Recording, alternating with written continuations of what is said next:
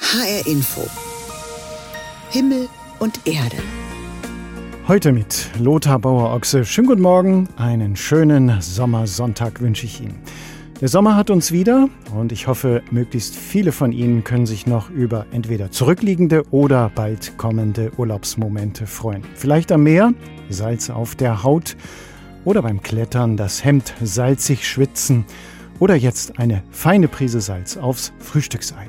Salz ist ein elementares Lebensmittel. Es begegnet uns an vielen Stellen, manchmal sprichwörtlich. Da soll uns doch keiner die Suppe versalzen.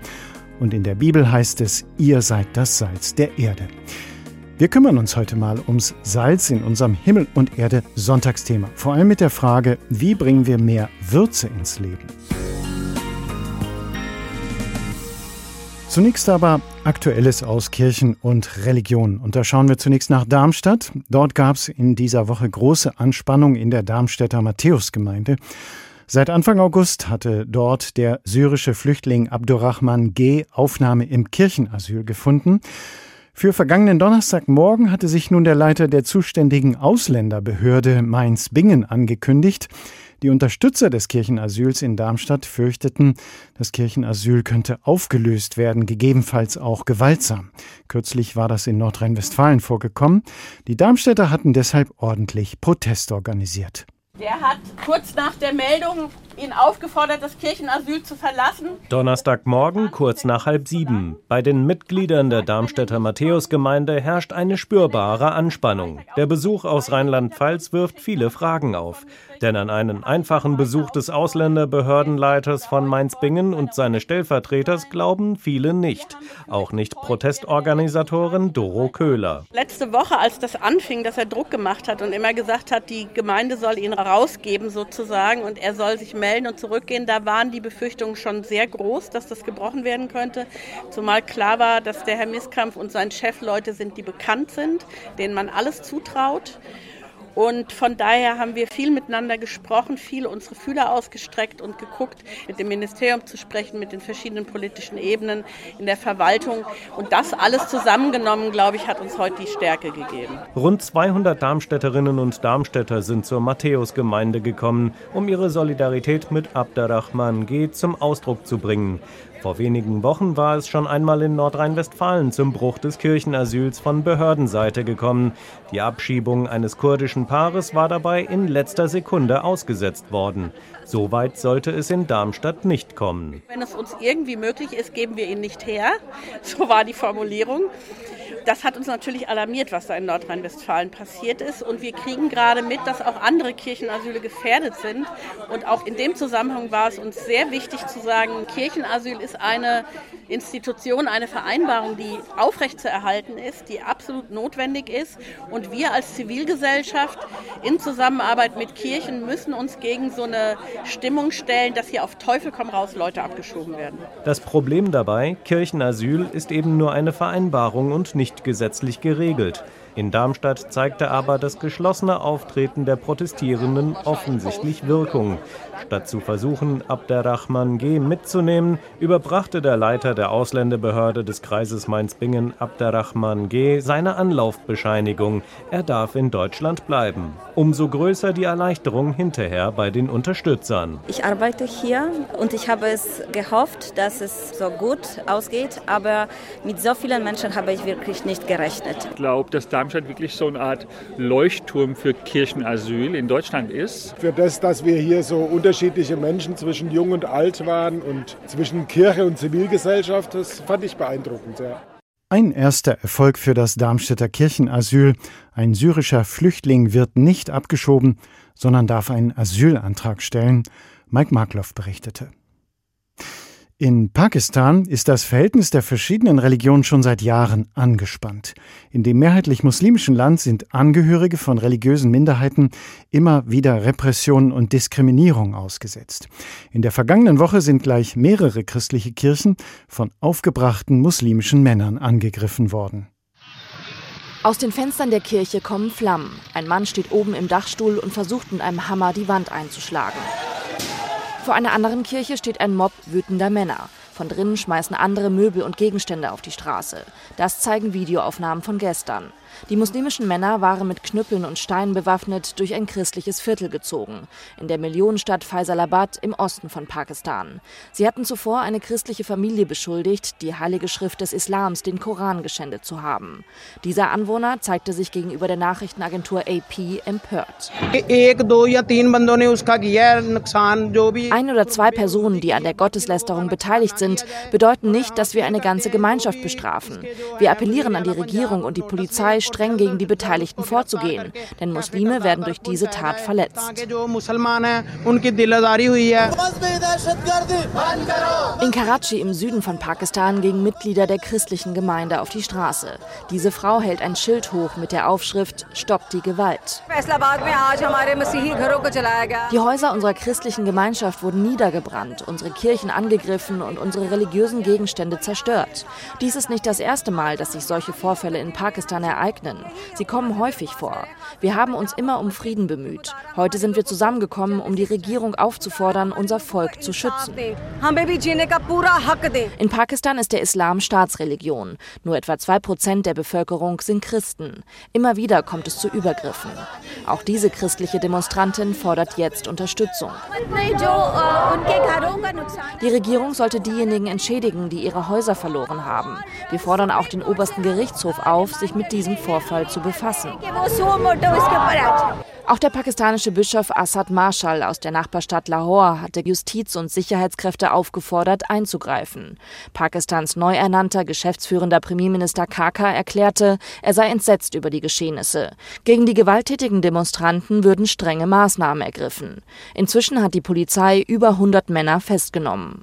In Pakistan sind christliche Kirchen von fanatischen Muslimen zerstört worden. ARD-Korrespondentin Charlotte Horn berichtete. Und auch der nächste Beitrag erzählt von Angriffen auf eine christliche Kirche. Diesmal in Haifa im Norden Israels. Dort ist das bekannte Karmeliterkloster Stella Maris jetzt mit einem stabilen Zaun umgeben worden. Er soll das Gebäude vor Attacken von Anhängern eines wegen Betrugs verurteilten Rabbiners schützen. Die Gruppe ist offenbar mehrfach in das Gelände eingedrungen, erhebt sogar Ansprüche auf das Kloster. Pater Jean-Joseph Bergara späht durch den grünen Metallzaun auf die Straße vor dem Karmeliterkloster Stella Maris in Haifa. Von hier oben hat man einen atemberaubenden Blick auf den großen Hafen und das Mittelmeer. Doch der Mann mit der langen braunen Mönchskutte dreht nicht deshalb hier am Zaun seine Runden. Es sind Eindringlinge, die das Kloster regelmäßig heimsuchen, erzählt der Ordensobere. Die sind verrückt, die kommen herein, beten, schauen dich nicht an. Es ist eine extreme hasidische Bewegung des ultraorthodoxen Judentums. Ich meine, es ist ja nett, die folkloristischen Tänze im Kino zu sehen, aber hier zeigen sie ein ernstes und gewalttätiges Gesicht. Sie kommen in großen Gruppen, scheren sich nicht um andere. Es widerspricht der christlichen Tradition, wenn sie hier ihre Tradition über unsere setzen. Tags und auch spät in der Nacht kämen sie zum christlichen Kloster, die Anhänger der chassidischen Sekte, die einem Rabbiner folgen, der wegen Sexualvergehen und Betrug verurteilt wurde, sagt der Pater. Dabei kam es kürzlich zu Gerangel und Beleidigungen. Die Polizei musste eingreifen. Wir fühlen uns unwohl, besonders die arabischen Christen hier. Es ist ein Zeichen der Zeit, dass wir jetzt diesen Zaun hier bauen mussten, um uns zu schützen. Für mich ist das schlimm. Wir waren die letzte Kirche in Haifa ohne Zaun. Man könnte sagen, wir haben unsere Jungfräulichkeit verloren.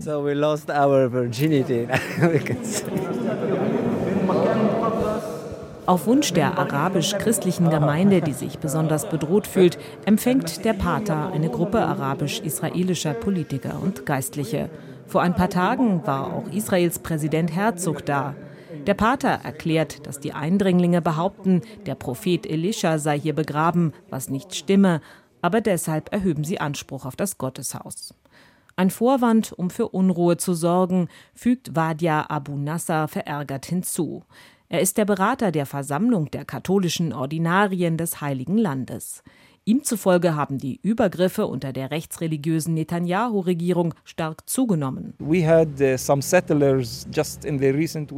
in den vergangenen Wochen sind Siedler in die griechisch-orthodoxen Patriarchate in Jericho und in Jerusalem eingebrochen, aber es gibt keine Abschreckung in Israel.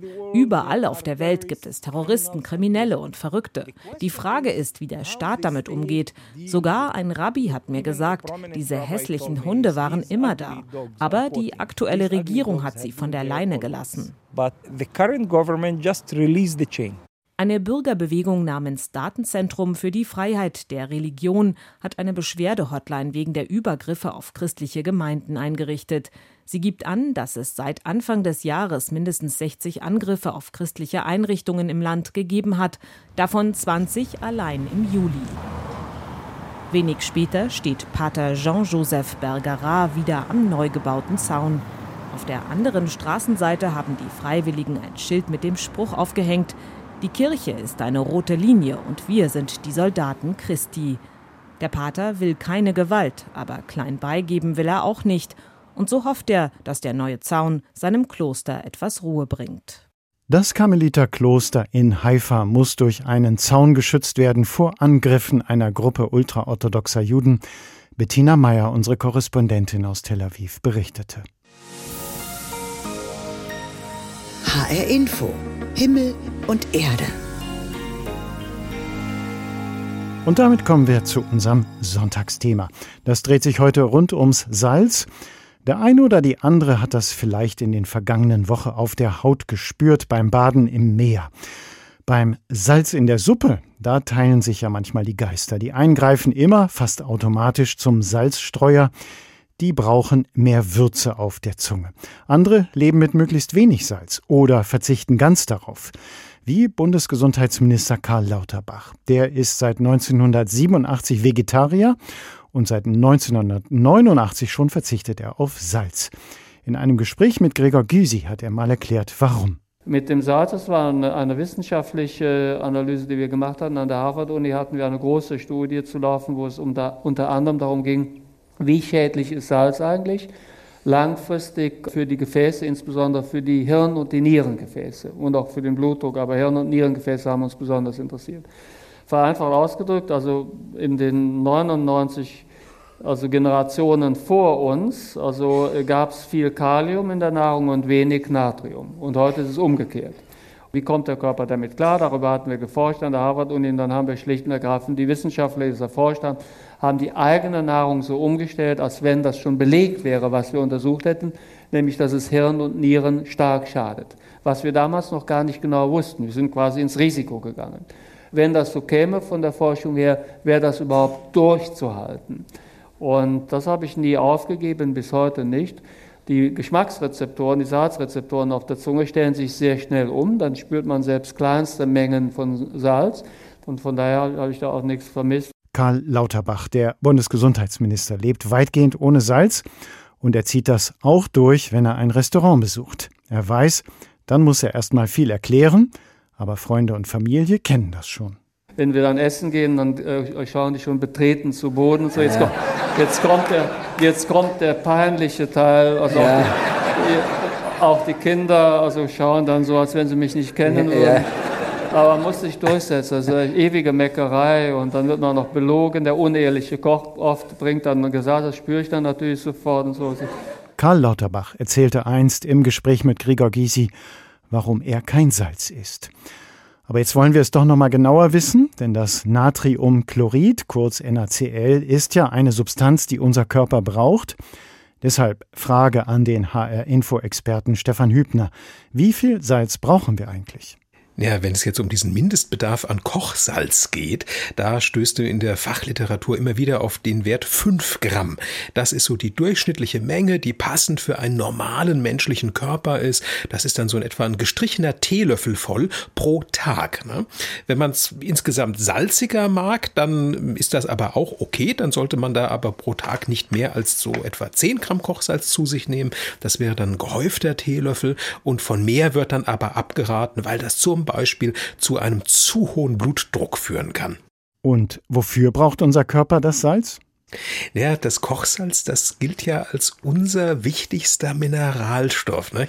Das Natrium und das Chlor, das wir mit dem Kochsalz zu uns nehmen, das brauchen wir dann zum Beispiel, ja, damit unser Wasserhaushalt geregelt werden kann, unser Blutdruck. Das Natrium, das ist im Körper daran beteiligt, Reize weiterzuleiten, trägt damit also auch dazu bei, dass unsere Muskulatur ihren Job machen kann. Und das Chlor dann wieder, das ist in einer bestimmten chemischen Zustandsform, äh, ja, etwa Bestandteil der Magensäure um nur mal ein paar Beispiele zu nennen.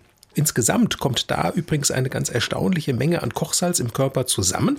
Ein erwachsener Mensch, der hat so etwa 150 bis 300 Gramm Kochsalz in seinem Körper.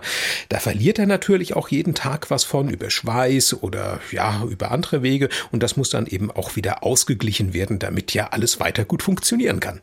Stefan, deine Einschätzung. Kann man tatsächlich, wie Karl Lauterbach, gesund oder gesünder ohne Salz leben? Nein, also ganz ohne Salz leben, das geht nicht. Ich habe jetzt von diesen fünf Gramm eben gesprochen, die so ein guter Durchschnittsbedarf sind. Man kann diesen Wert auch bis auf 1,4 Gramm runterschrauben. Das ist der wissenschaftlich ermittelte Mindestbedarf.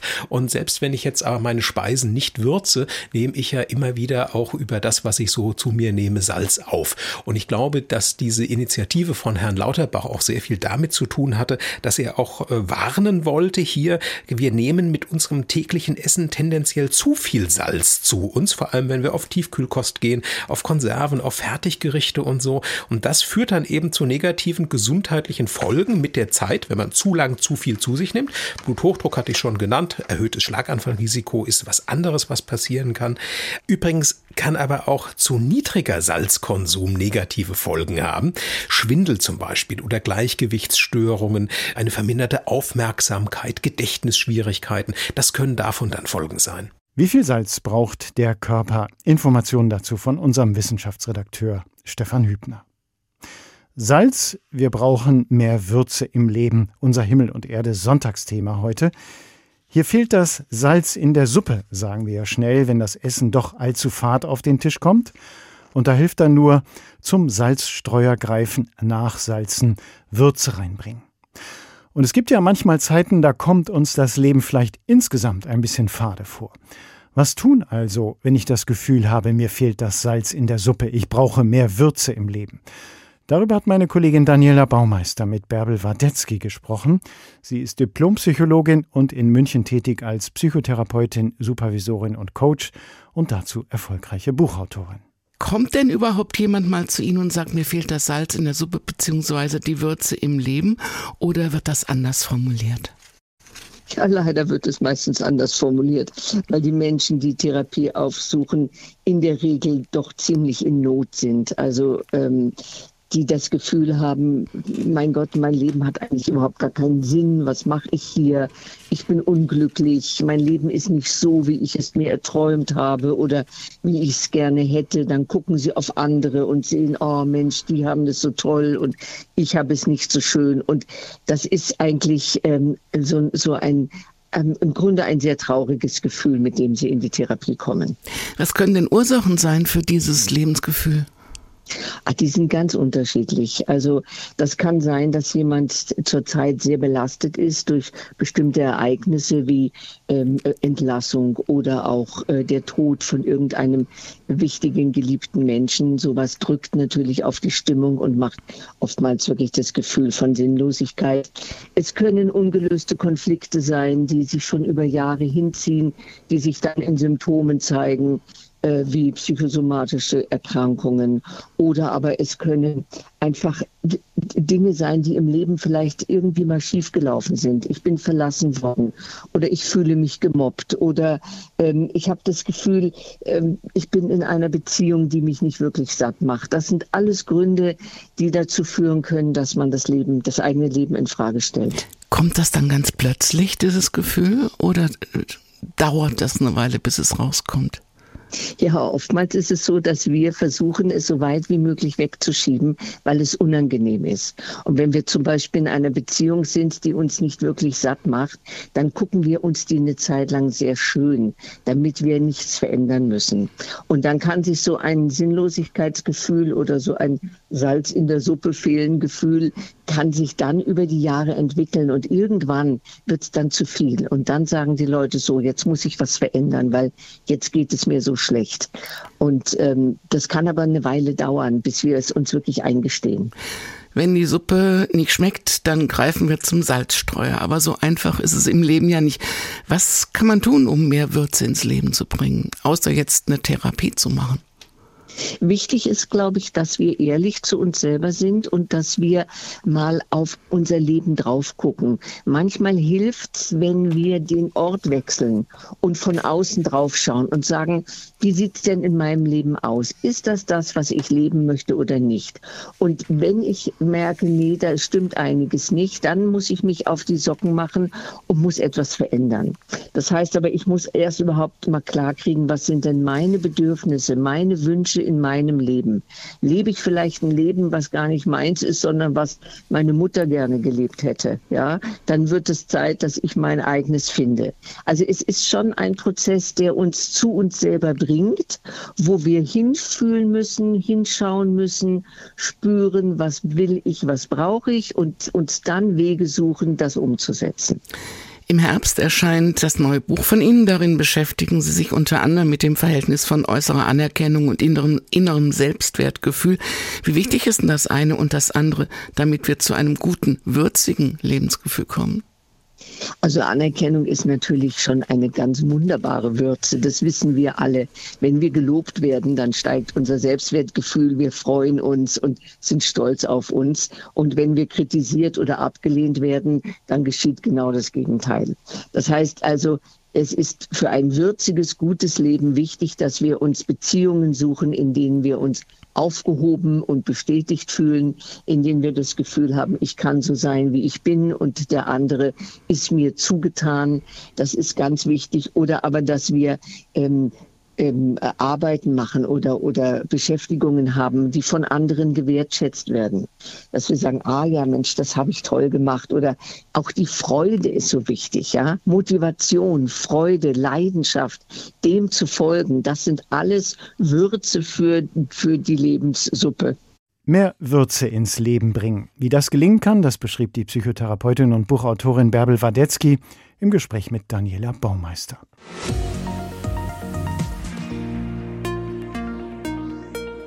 Salz auf der Haut. Das ist ja für viele eines der schönsten Urlaubsgefühle nach einem sonnigen Tag am Meer.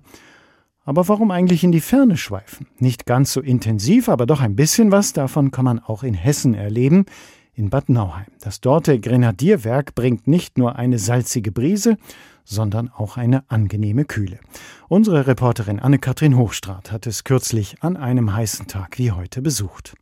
Rings um mich herum plätschert und tropft es. Und wenn ich mal einen tiefen Zug einatme, dann riecht es salzig und auch so ein bisschen frisch. Es ist angenehm kühl hier, deutlich kühler als draußen in der Sonne. Ich bin im Gradierbau 1 in Bad Nauheim. Die Konstruktion wird gehalten von Holzpfählen und innen drin sind Mauern aus Schwarzdorn, über denen dann Wasser läuft und verdunstet. Und bei mir ist Steffen Schneider, der Leiter der Kulturbetriebe Bad Nauheim. Herr Schneider, was sind denn eigentlich Gradierbauten? Die dienten im Mittelalter der Salzgewinnung. Wir haben ja hier unsere Sohle und in der Sohle steckt äh, das weiße Gold von Bad Nauheimisch, das Salz drin und äh, das hat man früher hier mit Hilfe dieser Gradierbauten gewonnen. Jetzt ist ja heutzutage dieser Effekt, dass man Salz gewinnen will, das ist ja nicht mehr das Ziel, sondern Sie nutzen es zum Kurbetrieb. Die Gradierbauten sind heute eine ganz, ganz wichtige Säule hier bei uns, äh, gerade auch für Personen, die etwas äh, gegen Atemwegserkrankungen äh, machen wollen oder auch bei Hauterkrankungen hat es auch äh, sehr vorteilhafte Wirkung. Sie sehen hier haben wir auch Nischen für die Besucher, wo man sich reinsetzen kann. In die Wand kann man sich reinsetzen, ja. Genau. Man merkt sofort einen Temperaturunterschied. Das wird verdunsten, das äh, entzieht der Luft natürlich Energie und dadurch kühlt es ab. Und das ist auch das, was die Besucher hier so schätzen. Ja, das stimmt, wenn ich mich hier so umgucke. Ein Geheimtipp zum Abkühlen sind die Gradierwerke hier in Bad Nauheim wirklich nicht mehr.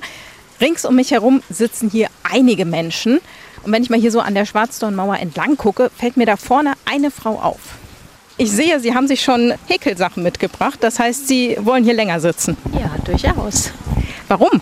Weil es der letzte Tag meiner Reha ist, wollen wir es hier gut und entspannt erholt aushalten kann bei dem Wetter. Sie haben gesagt, letzter Tag der Reha, äh, sowas hat man ja nicht unbedingt überall, so ein Gradierbau, ne? Nee, leider nicht. Würde man gerne mitnehmen wahrscheinlich. Ja, durchaus, aber im Garten ist es ein bisschen groß. Bisschen groß, ja. Vielen Dank und äh, kühlen Sie noch gut ab hier. Danke, auch so. Und ich setze mich jetzt auch noch mal einen Moment hier hin und dann mache ich die Augen zu und atme tief ein.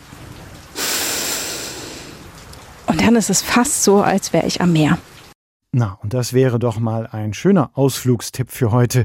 Meeresbrise und ein bisschen Kühle am Grenadierwerk in Bad Nauheim. Anne-Kathrin Hochstrat erzählte uns davon. Und das war die Sendung Himmel und Erde in HR Info. Alle Beiträge und Gespräche können Sie nachhören. Sie finden den Himmel und Erde Podcast bei uns im Netz bei hrinforadio.de. Mein Name ist Lothar Bauer-Ochse. Tschüss, genießen Sie den Sonntag.